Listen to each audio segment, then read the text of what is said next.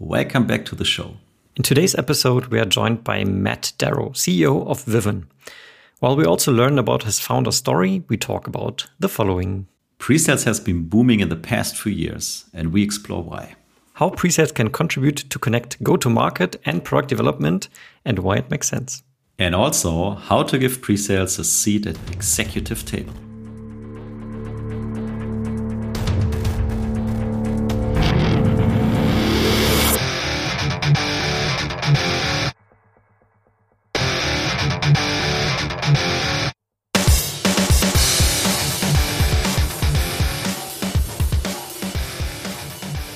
So, Jan, I'm not sure if you've picked up on this, and maybe you have, right? Attention on the pre sales role really has exploded in the past two to three years. Yeah, and I have a great example for that. So, Presales Collective, for example, has been founded to bring the community together, right? People on LinkedIn are positioning themselves as pre-sales coaches, and that went up significantly from, from what I see. And also many companies uh, serving the pre-sales profession more and more, right? Spot on. And uh, today we are quite proud to say we have a founder of such a company joining us on the podcast. Sales Excellence, this is your podcast for software B2B, sales and pre sales. My name is Tim, and I'm a sales engineer at Seismic. And I'm Jan, the pre-sales leader at SAP. Welcome to our new episode. So today's guest is the founder and CEO of Vivun, and he actually started out as a sales engineer working at BigMachines, and he was one of the youngest hires at Zuora, if you know that company, and went into a leadership role, then up to actually founding the company. And with that being said, said enough already. Welcome to the show, Matt. hey guys, really excited to be here today. I can talk at length about pre-sales. I love it. It's a huge passion of mine. It's somewhere that I cut my teeth uh, from a career and it's great to be part of a company that's building products to elevate the profession. And really excited to talk to you guys today about some of the lessons that I've learned along the way. Yeah, perfect. And I think this is something we have in common, right? I mean, Jan and myself, we also work in pre-sales. We love the role. We love talking about it. So, so great to have you as a conversation partner here. And um, so, I mean, there's really two parts to this conversation. Firstly, let's talk about pre-sales as a role and the general direction it has taken also in the recent years and maybe even months, because it's so fast and dynamic in the environment. And then also we want to talk in the second part of the conversation more about your personal journey, how you went from being an individual contributor in pre-sales to now actually becoming a founder of a company who has at least in my perception, play a significant role. In fact, the past two companies I've worked for, they both had Vivun in place. Um, we at Seismic have it as well. So I'm very excited to hear more about that one. Yeah. And it's um, maybe even comes as a surprise to some listeners. The journey from pre sales to founder, it's quite common. And it'll be fun to explore that as well because I think so much of the lessons and what you learn in the role of pre sales really can set you up for success of building and leading an entire organization. So, in the very beginning, Jan and myself, we had this little dialogue on how the pre sales profession has changed over the past few years and months, and there seems to be a certain dynamic to it. Um, Matt, from your perspective, why do you believe there's now all of a sudden such a big attention on the role? Well, I completely agree with you guys as well. And even if I take it back to 2019, the end of 2019, when we were doing our initial fundraise, I would start sessions with the venture capital community and say, we're going to talk about pre sales today. What does that mean to you? And the vast majority thought we were about to talk about marketing or sales development, mm-hmm. the roles that happen before sales.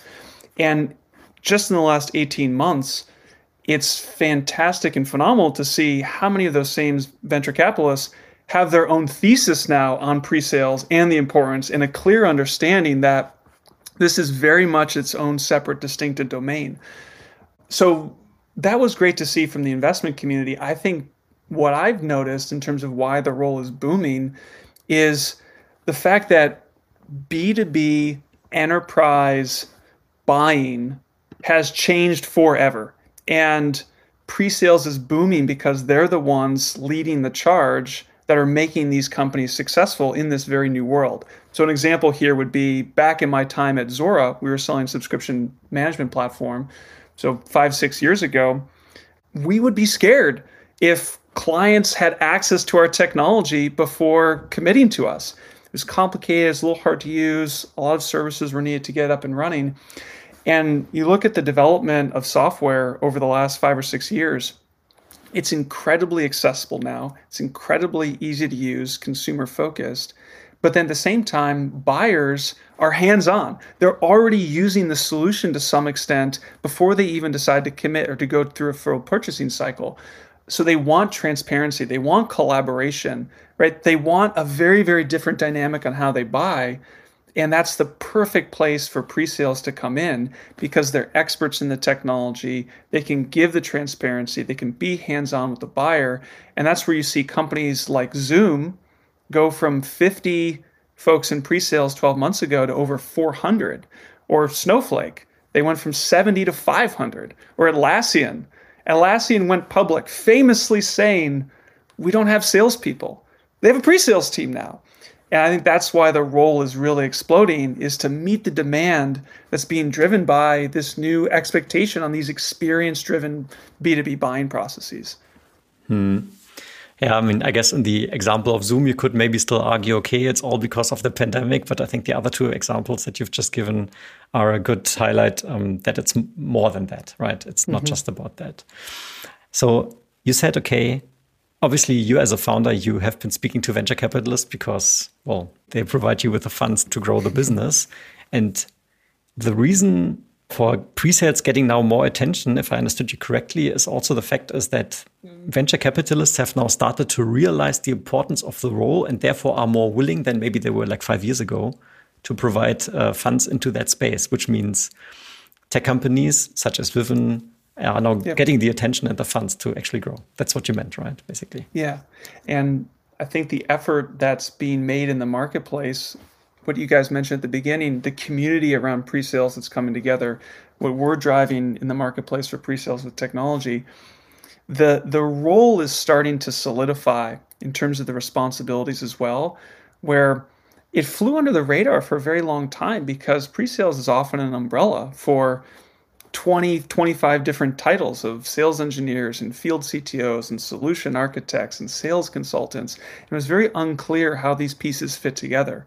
And I think that there's a lot of really good momentum on how this profession is coming together, that it's defining the role, but then that allows folks in the venture and the investment community to be very aware then of, of you know, what are all the players and how do they function within a company. Hmm. So just yesterday, uh, and uh, I don't know if the, the listeners of our podcast are also cross listening to the Presales Collective podcast. Um, there was James and Yuji, and they actually told the origin story of how Presales Collective came about. And it was initially supposed to be a physical event that was in the beginning of 2020. And then at the last uh, minute, so to say, they had to cancel the physical event. Okay, it said, okay, let's just all do it virtual. And all of a sudden, they had like three times the people joining the event, and they said, okay, wow, there's really a need here for community and coming together. Yeah, it's just uh, it's just a fascinating time, and I think there's maybe just a connection between that, right? Everyone going virtual, but that also builds the community part, and yeah, the importance of pre-sales, as you pointed out, mm -hmm. Matt. Well, I, I often consider pre-sales to be the almost the heartbeat of a company. They're very much the center of influence for a business because they're unlike any other department. They work with prospects and customers on a daily basis. They work hand in hand with sales because they often have quotas that they're retiring. That's how their commissions and compensation plans are driven. They're very attuned into marketing they're often pitching, messaging, refining, testing messaging faster than even the marketing function can. And they're engineers or technical or problem solvers at heart, which means that they have deep linkages to the product and engineering community in their companies. And if you were to lay out an org chart, there's really no other role you can supplement for that heartbeat in a company. Where if you put a CSM in there, it's not really the marketing or the sales side or even the product domain that you would expect. Or if you put a salesperson in there, right, you're not going to have the linkage to product and engineering. If you put a product person in there, you're not necessarily going to have the linkage to sales and marketing. So there's this very fascinating way that pre-sales can become the center of influence for the entire organization. And when we get later on in the discussion, I think that's where you find a lot of even founders and leaders come from a pre-sales background because you have this variety of experience of how all these departments need to you know interface and work together. Hmm. So now, while you were explaining all this, and obviously we, we share that vision for pre-sales, right? And I would say in in some organizations, most likely in Vivun, that's the case. Uh, I can say for Seismic, that is also the case. Pre-sales is, is seen in the way, as you just described it, as this very interconnected sort of crucial piece to the full puzzle of being successful in sales. Um, that being said, which I can also talk about experience, you still have those type of companies where you're being approached and then it's like, Tim, please demo, and that's it, right? How can we bridge that gap in those companies where the culture is more still in the, in the old world, so to say? Well, I think that's a very real perception still, is what you described, where pre sales is the team that will figure it out, right? They'll come up with their own processes and tools and way of operating. Or pre sales is the sales assistant. It's no different than any other deliverable that a salesperson might use through the course of them getting a deal done. And I think what the best companies and the forward thinking ones have realized exactly what you described like no hold on this is this is the heartbeat of the company it's the interconnected tissue between all these different departments i think the challenge that pre-sales leaders need to overcome is raising their hand and saying what is it that we're going to own like what is my core responsibility because if you allow yourself to be relegated to just the demo team, the sales assistant team, right? You'll never break out. But there's so much opportunity for pre-sales to to take ownership of in the company, especially when B2B buyers are so different and they can own this end-to-end experience. That's where pre-sales can really be realized to the full potential, but there needs to be a leader that's going to go and say, this is what the role is in my organization and how we're going to operate. Mm-hmm. Can I add to that? Because we're always saying pre-sales, right? And we know what we mean, right? But for me, still pre-sales is so huge. And a couple of months ago, I think Tim, I shared it with you. I had a conversation with a person who was looking for a new head of pre-sales. And we had a conversation about it. And after 15 minutes of talking, the person said, You know, our onboarding process is so quick. After a week, people starting calling customers. And I was like, Calling customers. Okay, that sounds interesting. And it turned out that that person was talking about inside sales, right? But I mean, pre-sales is correct because it's before the point we sell something, as as you already said, Matt. So I think part of it, and I couldn't agree more with you. I think we really need to define it within these companies, and we need to make very, very clear that maybe it, we call it pre-sales, and pre-sales is like a huge area, but within pre-sales there are so many different like roles and values you can leverage as a company. So let's figure out what we really need to be successful in sales. And maybe we call it then, I don't know, solution consultant or sales engineer or solution architect. And maybe we need both, right? Or a lot more um, roles here. This is maybe it's different in the US or like within our bubble. Yeah, it's pre sales, we know that. But I'm not sure if it's like already clarified for each and every company. Mm-hmm. Well, I think that's where you get into the the pre-sales as the umbrella. And I think why a lot of the opportunity has gone under the radar for so long for investors and and you know product delivery folks is you might have a team of pre-sales folks that have five or six different types of roles. You might have the sales engineer solution consultant. You might have a demo engineering team supporting them you might have a value engineering team that's part of them. You might have industry experts or industry specialists that are overlaid or supported. You might have product specialists that go in there. So I very much feel like those different roles, if you're really staffing a large and successful pre-sales team, right, if the goal of pre-sales are they're the experts in the technology that are focused on driving revenue and creating these amazing, you know, experiences for their buyers, right? There's lots of different folks that need to be part of that puzzle, solution architects included.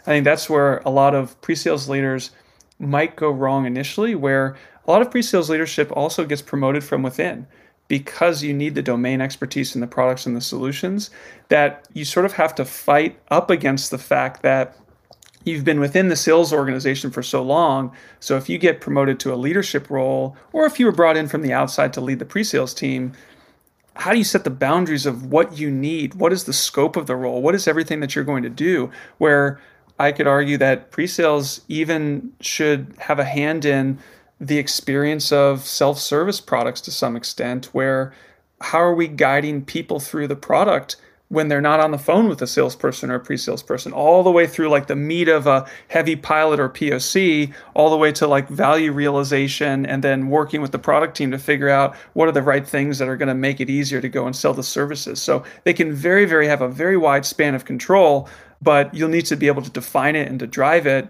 so the organization can buy off on it too.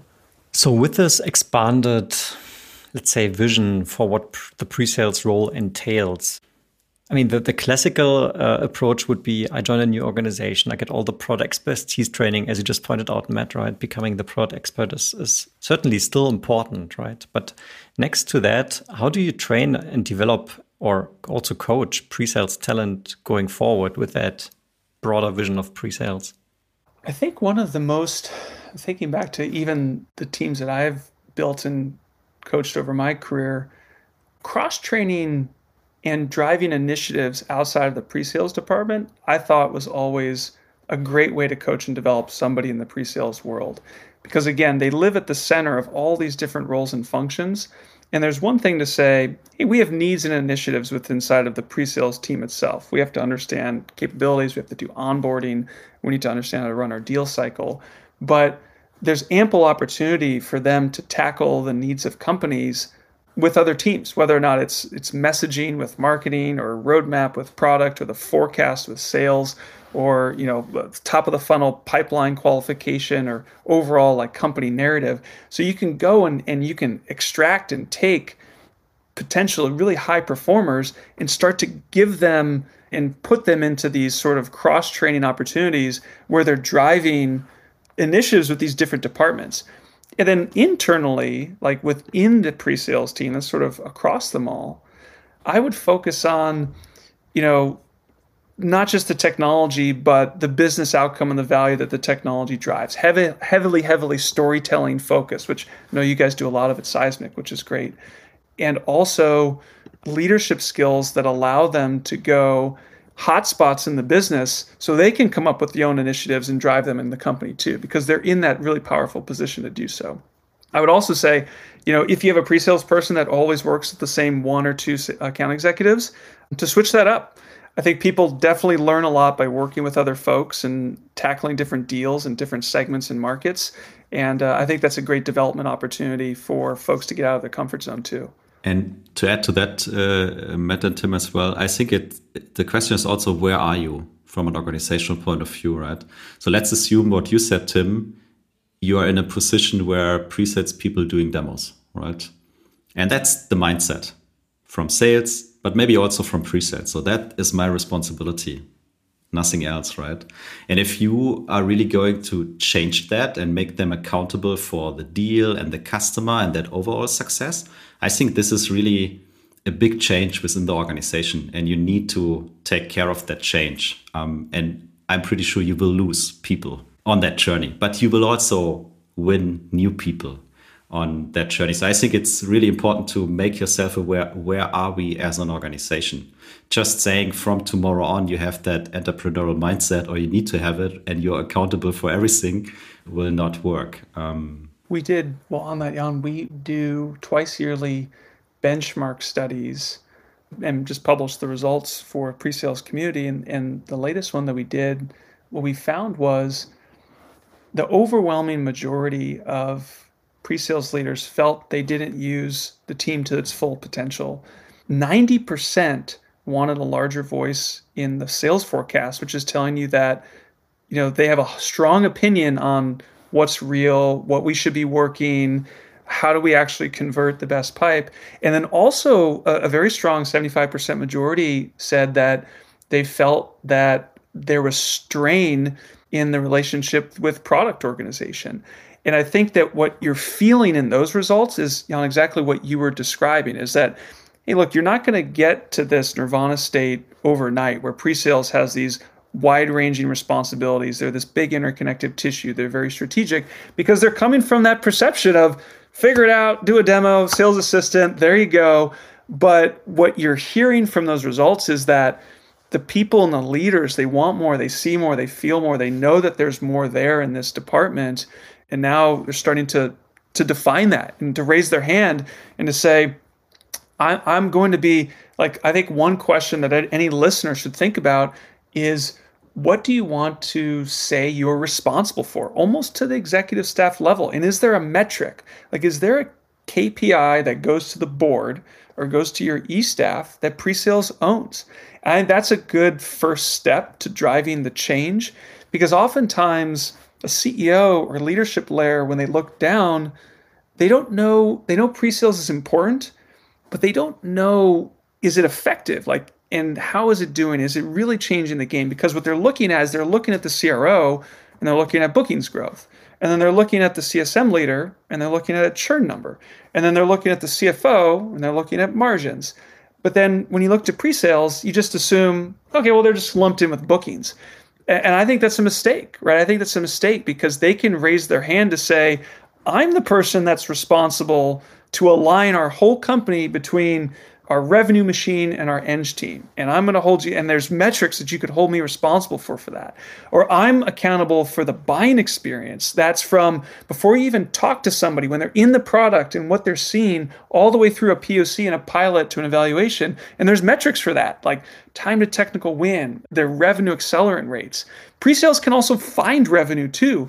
Not saying it's very far in the future to think that pre-sales has like a pipe quota, but there's very much something to be said for as markets and opportunities come about, they can help actually uncover and find new revenue too. So that's a there's a lot of opportunity for them. But I think again, you should ask yourselves, what am I responsible for, and can I tie that to a main metric or something that the CEO on down can really look to me for?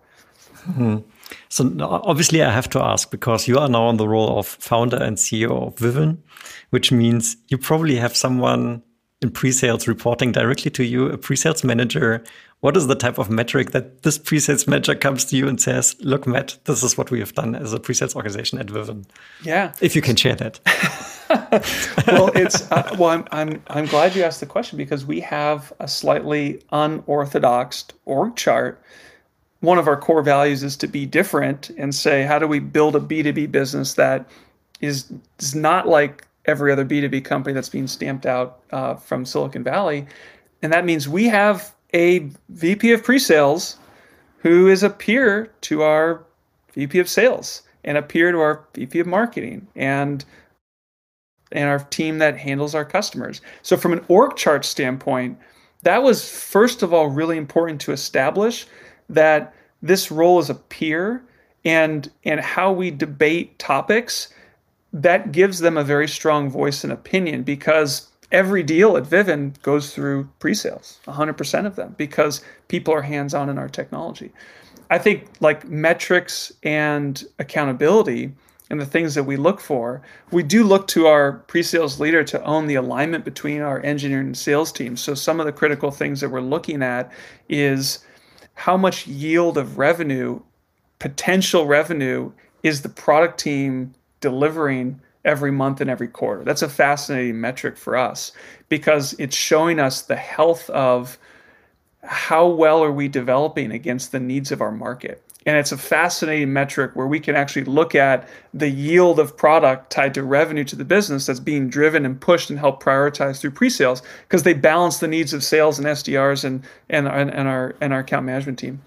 That's sort of one metric. The second one is time to technical win.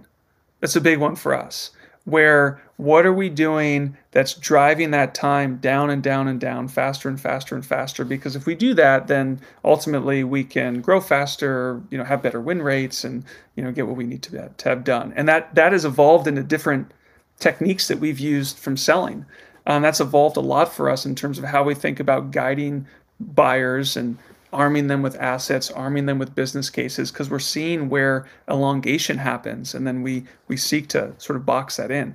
Because as you guys probably know, you know, 80% of the sales cycles is spent in pre-sales. It's a very uh, interesting stage. Normally, companies have a stage three in Salesforce. It's their sales demo stage, and they always wonder, well why does 80% of the time sit in stage three? Well, it's because this is where pre sales is living. And the key to faster deal, deals is understanding what goes on there. So, just roughly to, to add to that, if you can share maybe, I don't know, a percentage, right? But how many of your customers are even have something like technical win as a KPI or as a stage before they becoming a customer of yours? Um, it's surprisingly low.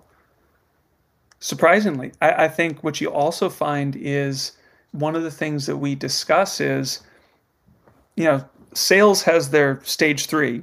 I'll use those as an example. Demo, right, where the whole deal kind of gets stuck and it lives there for 180 days and nobody knows why. The other thing that you find is folks often don't have clarity to even their pre-sales process, right? The pre-sales process is not the sales process. It's a part of it. It's a almost an explosion within that process of what you need to do to to drive the win and also an understanding of what are the deliverables that we really do as a pre-sales team. So, what can we ask of ourselves? Do we do value assessments? Yes or no? Do we do pilots? Do we do test drive? Do we do hands-on? Do we do deep dives? Do we do, you know, industry summits? Do we do benchmark? There's all these things that pre-sales is equipped to do. I think often what you find is, you know, most of it's just tribal, right? The best people you know close the most deals because they've figured some of this out. But then when you actually go to say let's lay it out and and put a repeatable process in place folks have never thought to define it before. And there's a big opportunity there too. So before we jump to the second part of the conversation which is your personal journey i do have to go back to one topic you just explained. And i think it was at least for me quite it was a bit too abstract. So i want to go into one layer deeper right you talked about as one of the metrics, you gave two examples as one of the metrics to create the connection between what the product team is developing straight to pipeline. Can you elaborate a bit further on that? How do you actually do that? How do you create that connection? Yeah. yeah. So, um, if you can tie all the work in engineering, so imagine all of the epics and sprints and issues that are flowing through Jira that are being pushed out through your harness or CI/CD or whatever process that you're doing, and you can correlate those with all of the potential account and opportunities that are flowing through your your go-to-market machine, and you can link these worlds together. And it's it's a tough challenge to do because what happens is those worlds don't don't speak the same language.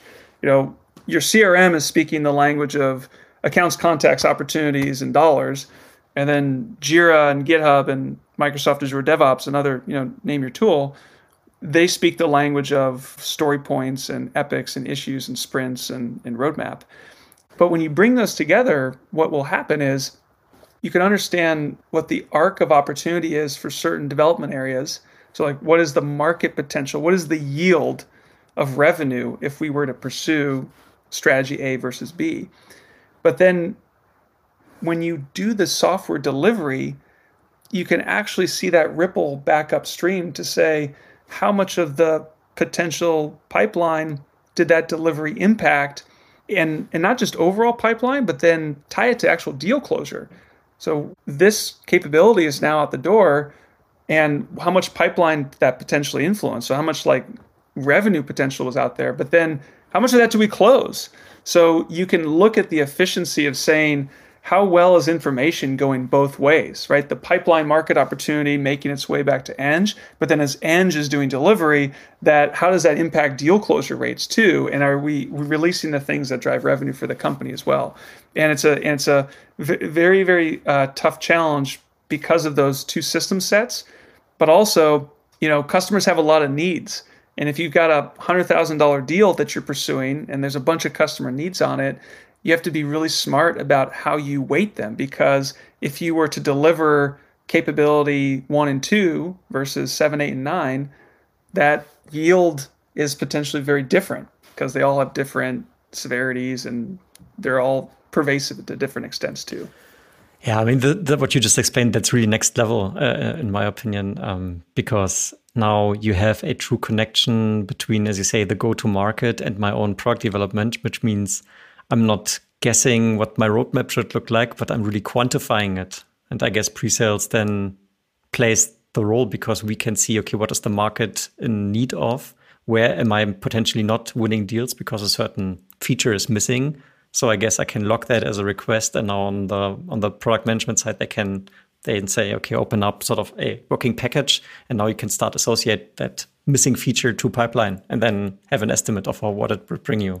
Is that that's in the lines what you meant, right? Yep, big part of it. I think pre-sales is in a, a phenomenal place to do that, not only for the sake of product, but oftentimes because they're hands-on with the buyer and they understand what they're potentially struggling with the product fit is more important than ever to understanding if the deal will close. Because clients right now and buyers are less likely to say send me the sow we'll customize something or bring in accenture we'll figure it out. They want to know that what they're buying it, it works today. And because of that, like the forecast, and this is where we saw, you know, in the benchmark survey, 90% of leaders wanted a stronger voice in the forecast because they feel that. They're like, it's harder for, you know, you to push a relationship forward if the technology isn't really a great fit. And that same insight, while it's helpful for understanding what to develop to capture market, it's also really helpful to understand where to focus because pre-sales often has uh, limited time, but the rest of the company feels like they have infinite time, as we all know. and I think it also totally makes sense from another perspective because I have worked for different organizations and I have seen like let's say multiple versions of it, right? But uh, I often have seen like a missing linkage between field pre-sales and product. So no feedback loop, or you give feedback from the pre-sales perspective, but you never hear back, right? You can't see the impact. And at some point, people say, so why should I even provide feedback if nobody cares, right? And I think if you can establish at least a feedback loop, so like a dialogue between product, go to market, and pre sales, it's already a huge step.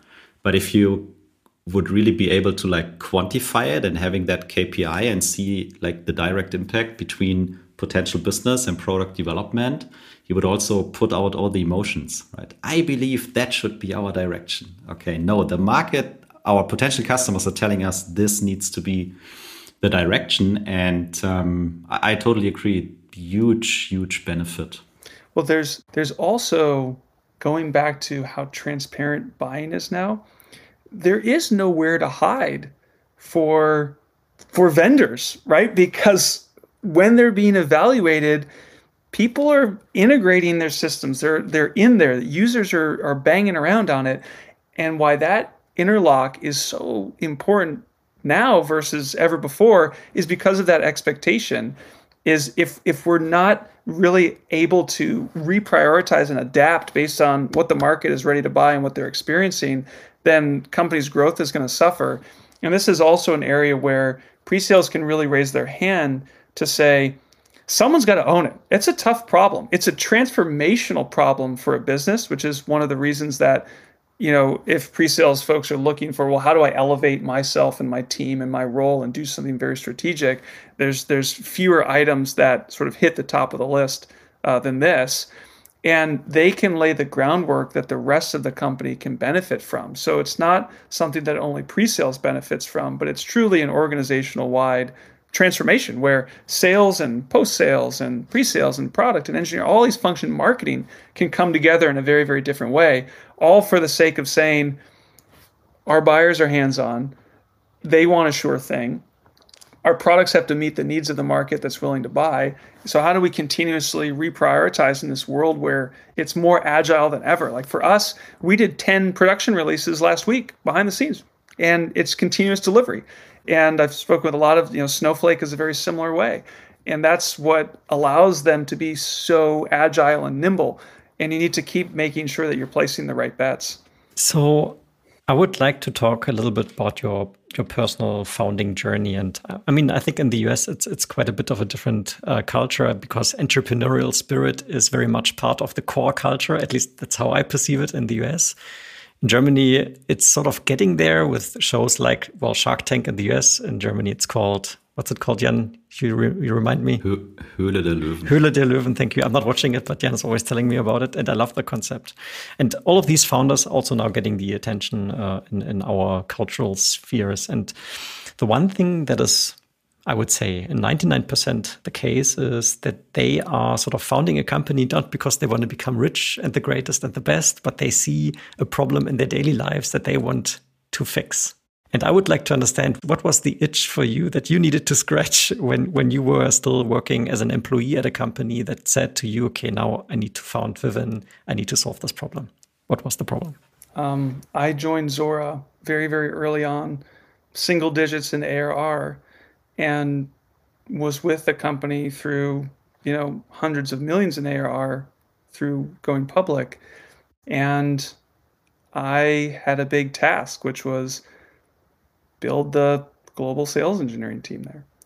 And um, I had nothing. I had limited support from ops. I had, you know, spreadsheets coming out, you know, as as you can imagine, all over the place. I had, you know, certain things I was trying to accomplish in Salesforce.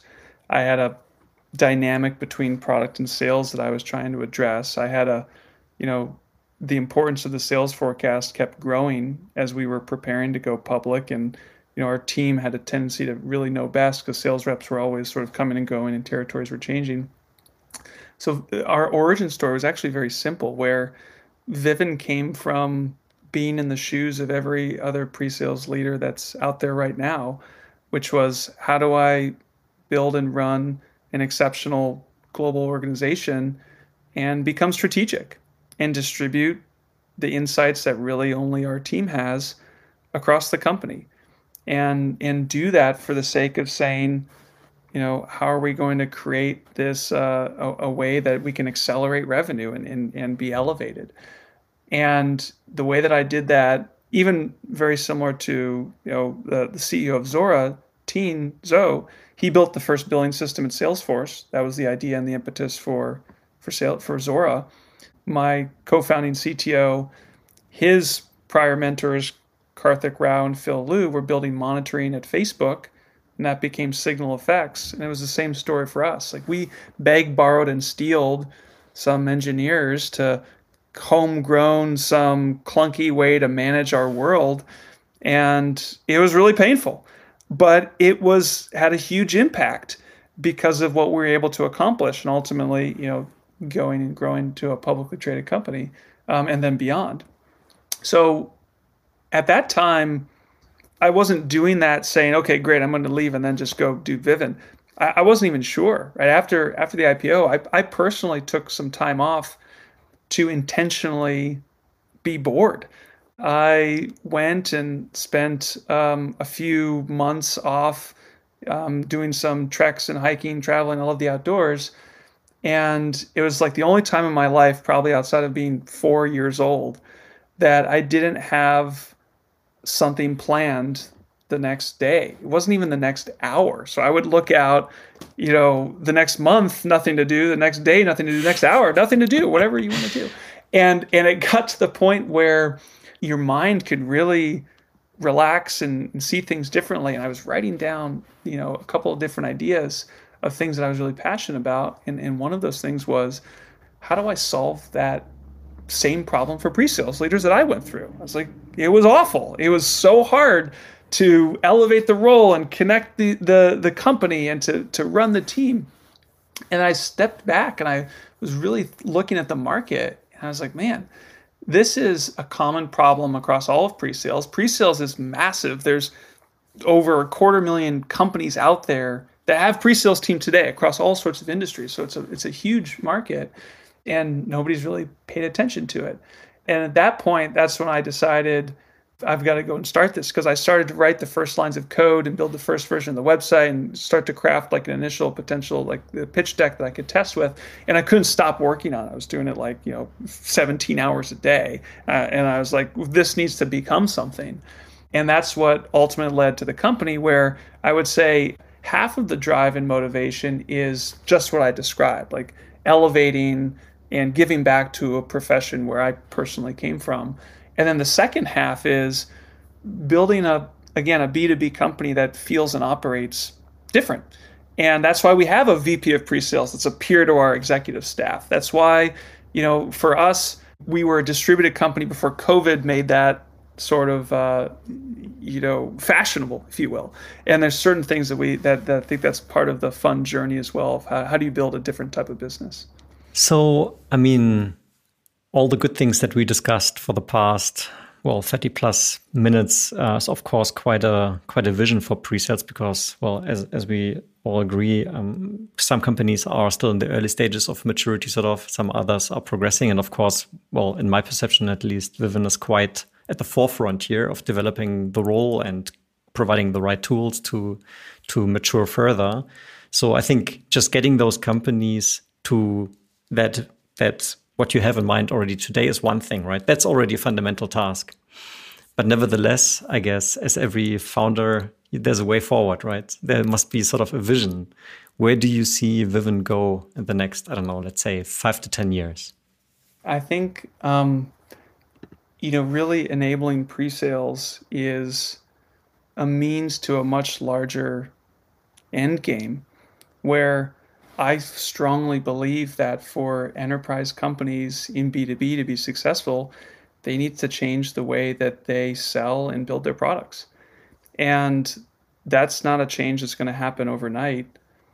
And the best way that a company will get there is through pre-sales.